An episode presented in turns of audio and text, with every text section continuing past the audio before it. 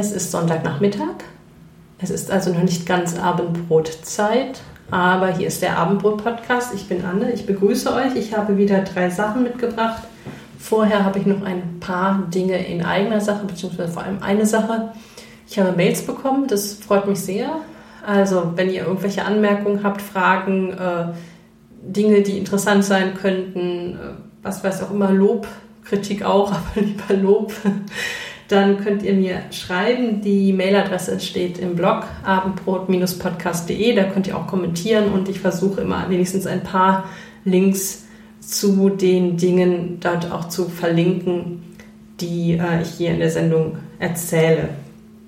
Ähm, ich habe auf jeden Fall Mails bekommen, unter anderem wurde etwas gekrittelt, vollkommen zu Recht an der äh, Soundqualität bisher. Es wurde auch angeboten, für ein besseres Mikro zu spenden. Ihr dürft gerne spenden, dafür gibt es Flatter, aber es, ich werde es nicht in ein besseres Mikro investieren, denn das Mikro, das ich habe, ist sehr gut. Ähm, es liegt an mir. Ich habe es bisher noch nicht hingekriegt, beziehungsweise ich arbeite Stück für Stück daran, ähm, das mit den Einstellungen so zu ähm, hinzukriegen, dass es auch wirklich so klingt, wie es klingen sollte. Es ist ein bisschen so, dass ich beschlossen habe, mich auf den Podcast und auf den Inhalt zu konzentrieren, etwas Output zu liefern, weil mich das auch selber am besten motiviert, als erst wochenlang an der Technik zu schrauben. Und ich hoffe, dass es Stück für Stück besser wird und ihr dann auch nicht so unter einer schlechten Soundqualität zu leiden habt. Also so viel dazu. Es liegt nicht am Mikrofon. Aber Schluss damit. Wir haben wieder drei Sachen, die wir lernen wollen. Jetzt muss ich mal kurz hier meine Zettelchen äh, überblicken. Genau. Also ich schreibe immer so kleine Karteikarten äh, mit Notizen. Das erste, was ich gelernt habe, und zwar in der Mittagspause, als wir am Rhein standen und ich weiß gar nicht mehr, worüber wir geredet haben. Es ging um die Straußwirtschaft.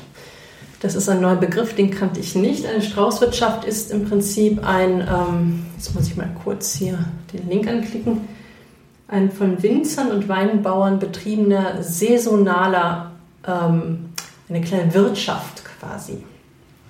Und äh, das Besondere ist, dass diese Wirtschaft nur ein paar Monate im Jahr dann betrieben wird und sie ein bisschen, ähm, naja, wie soll man sagen, unbürokratischer funktioniert. Sie heißt auch in unterschiedlichen Regionen von Deutschland anders. Es gibt zum Beispiel in Baden-Württemberg auch bekannt als Besenwirtschaft, in Bayern bekannt als Kranzwirtschaft. Ähm, dann gibt es das noch in der Schweiz und in Österreich und es hat halt in jeder Region so ein bisschen einen anderen Namen. Und dort gibt es halt Wein, der vom Winzer oder Weinbauern hergestellt wird. Und dazu allerdings auch kleine Tellergerichte, kalte und warme Speisen. Und man erkennt das Ganze daran, dass irgendwo um diesen Weinbauern, Winzerbetrieb ein Zweig oder Besen oder ein Kranz aufgestellt wird als Kennzeichnung dafür, dass es hier Wein und kleine Gerichte gibt also wahrscheinlich vor allem im Süden Deutschlands bekannt. Ähm, da, wo halt auch Wein angebaut wird, das fängt ja so südlich von, naja, wo ist das denn ungefähr, so Koblenz in der A-Mosel-Gegend an. Das Ganze ist halt erlaubnis- und abgabenfrei, so ist es zumindest gedacht. Es ist natürlich wahrscheinlich in Wahrheit etwas komplizierter, aber es läuft halt darauf hinaus, dass es jetzt nicht als Gewerbe im Sinne von anderen ähm, Wirtschaften gesehen wird. Es wird sogar so weit zurückgeführt bis zu Karl dem Großen im Jahr 812, der das Ganze irgendwie per Rechtsverordnung ähm, erlaubt hat. Es ist natürlich jetzt in Deutschland auch noch so, dass das pro Land, pro Region unterschiedlich gehandhabt wird, was man für äh, Voraussetzungen erfüllen muss. Und äh, das Wichtigste ist eigentlich, dass der Ausschank am Ort der Erzeugung passiert wenn ich es richtig verstanden habe, darf man das maximal vier Monate im Jahr diesen Ausschank haben. Man kann das aber so ein bisschen aufteilen auf zweimal zwei Monate oder irgendwie so. Er muss schon vorher gemeldet werden, also man kann jetzt nicht einfach irgendwo so Biertische aufstellen und ähm, Speisen servieren, aber man muss halt jetzt nicht eine extra Genehmigung oder so dafür haben. Und es gibt je nach Land ähm, unterschiedliche Beschränkungen bezüglich der maximalen Personenzahl, die dann eben bewirtet werden darf.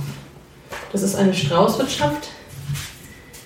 Es ist, eigentlich wäre das mal interessant, sich sowas anzugucken. Das wäre vielleicht mal ein Plan für das nächste Jahr. Ich glaube, dieses Jahr schaffe ich das nicht mehr. Das zweite ist der Begriff des Schlangenöls bzw. Snake Oil, der mir schon irgendwann mal auch unter die Nase gekommen ist, den ich letztens wiedergefunden habe. Ich weiß gar nicht genau warum. Und äh, da gilt der Begriff kommt heutzutage hauptsächlich aus der Software und es geht um Produkte, also um Applikationen, ähm, Programme, irgendwelche anderweitigen Computerbedarf, Dinge, Software halt, ähm, die als Wundermittel verkauft wird für irgendwas, jedoch eigentlich keine oder sehr wenig Funktion hat. Das ist vor allem oder gerne in Bereichen der Fall, die man als Endnutzer auch sehr, sehr schwer einschätzen kann, wie irgendwas, was mit Kryptographie oder Performance oder so zu tun hat. Also das, wo man als jemand, der sich vielleicht auch gar nicht so sehr auskennt, auch überhaupt nicht einschätzen oder beurteilen kann, ob das jetzt funktioniert oder nicht. Ähm, der Begriff kommt aus dem Wilden Westen, wo dann eben irgendwelche Quacksalber durch die Gegend gefahren sind und Wundermittel, also eben dieses Schlangenöl angeboten haben, was aber überhaupt keine Wirkung hatte. Ich finde auch den Begriff des Quacksalbers sehr schön und im Wikipedia-Artikel ist auch noch ein Link auf einen Artikel mit dem Namen Kurpfuscher, was ja in eine ähnliche Richtung geht. Ich finde, das sind Begriffe, die darf man nicht vergessen, das sind sehr schöne Wörter. Als Beispiel für dieses Snake Oil oder Schlangenöl ähm, gibt es zum Beispiel aus dem Jahr 1995 eine Software, SoftRum 95, die äh, versprochen hat, den Arbeitsspeicher quasi zu verdoppeln und den Rechner zu beschleunigen. Und dann kamen aber irgendwelche anderen Softwareentwickler daher, haben sich das mal genauer angeguckt, haben irgendwie den Code rekonstruieren können und festgestellt, dass dieses Tool gar nichts tut, außer erfundene Statistiken anzeigen. Also irgendwie aus der Luft gegriffene Zahlen dann als vermeintliche Statistik anzuzeigen, wie viel schneller denn der Rechner jetzt ist. Ein anderes Beispiel, das ein bisschen aktueller ist, das war eine App für Android-Geräte namens Virus Shield, also ein Antivirenprogramm für Android-Geräte, und das Einzige, was dieses Gerät konnte, war, wenn man auf ein Icon drückte, dieses Icon ändern. Es hat also keinerlei Viren verhindert. Ähm, und nachdem das rauskam, musste Google dann auch allen Anwendern, die diese App gekauft hatten, die dem kostenpflichtig war, das Geld zurückzahlen. Beziehungsweise ich weiß nicht, ob sie es mussten, aber sie haben es getan. Das ist das Schlangenöl. Snake Oil. Und die dritte Geschichte finde ich eigentlich am schönsten. Es geht um Centralia. Ich höre ja gerne drei Fragezeichen Hörspiele, manchmal auch zum Einschlafen oder beim Einkaufen, irgendwie beim Kochen zwischendurch. Und es gibt eine Folge, die jetzt noch nicht so ganz so lange her ist, aber ich habe vergessen welche. Die drei Fragezeichen und die brennende Stadt. Und diese brennende Stadt ist tatsächlich eine brennende Stadt in der Folge das heißt, die drei Fragezeichen, Justus, Peter und Bob, führt es nach Centralia in Pennsylvania, Pennsylvanien. und ähm, unter dieser Stadt brennt es. Das heißt, überall kommen Flammen aus irgendwelchen aufgebrochenen Straßen, irgendwelche Gase. Es ist unerträglich heiß. Ähm, und der Grund dafür ist ein Kohlebrand, der irgendwann in den Kohlebergwerken ausgebrochen ist und äh, ja, im Prinzip diese ganze Stadt unbewohnbar macht. Und da gilt es dann ein Geheimnis zu lösen. Das Interessante ist, und äh, da denkt man eigentlich gar nicht dran, weil diese ganze Story und dieses ganze Bild von dieser Stadt so absurd ist und so surreal, dass man nicht auf die Idee kommt, dass ähm, das irgendwie einen realistischen Hintergrund haben könnte, aber es hat einen und dieser realistische Hintergrund ist, dass es die Stadt Centralia in Pennsylvania gibt, äh, die unbewohnbar geworden ist wegen einem Kohlebrand, der im Jahr 1962 ausgebrochen ist. Also diese Stadt, sogar fast so wie es beschrieben wird in dieser drei Fragezeichen, die gibt es wirklich. Dieser Kohlebrand ist, wie gesagt, Anfang der 60er ausgebrochen. Man weiß nicht genau warum. Bin mir unsicher, ob man das in der Folge erfährt. Dann, da muss man dann immer sagen, dann stimmt es nicht. Ähm, es gibt zwei Theorien, vielleicht gibt es auch noch mehr, aber zwei, die ähm, wohl hauptsächlich angeführt werden. Das eine ist, dass ungefähr zu der Zeit, wo der, dieser Kohlebrand entstanden ist, die städtische Mülldeponie, naja, so geräumt werden musste durch Anzünden. Vielleicht nicht die cleverste Methode. Und dabei könnte eben das Feuer über, übergegriffen haben auf die, die Kohleflöze. Das andere, die andere Theorie ist einfach relativ simpel. Da geht es um Selbstentzündung. Also Kohle kann sich eben bei Kontakt mit Sauerstoff erhitzen.